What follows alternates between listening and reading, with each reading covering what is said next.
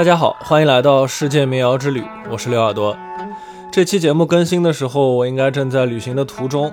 那这次出去的时间比较长，来不及把这段时间民谣之旅的内容都提前录好，所以给大家准备了几期番外篇。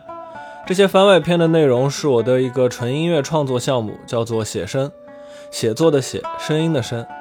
里面有我在上一次旅行的途中创作的纯音乐，以及一些简单的创作笔记。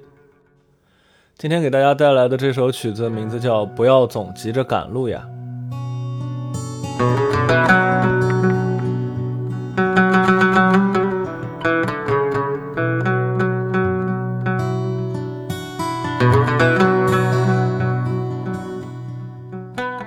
写生是我喜欢的一种创作方式，录下即兴的音乐来记录景物给我的感觉。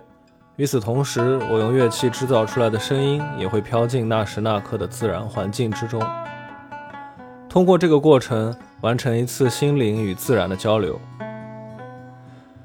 赶路途中，一个路牌把我们引向了一片水杉树林。水杉在冬天只剩下笔直的树干和稀疏的枝杈，天空、远山与湖面被它们裁切成细长的蓝色竖条。林中泥土湿软，落满了羽毛状的水杉树叶，呈现出一片片的砖红色。一只白鹭站在树上眺望，然后又优雅地划过湖面。一只黑水鸡在泥地上漫步，一会儿又游进湖里，与同伴玩耍嬉戏。无论是怎样的姿态，自由自在就很好。人为什么总要急着赶路呢？你看，此刻万物都如此悠闲，为这片水杉林也弹上一段吧。这几期番外篇里的内容都有视频版，大家可以在我的 B 站、微博或者视频号里面找到。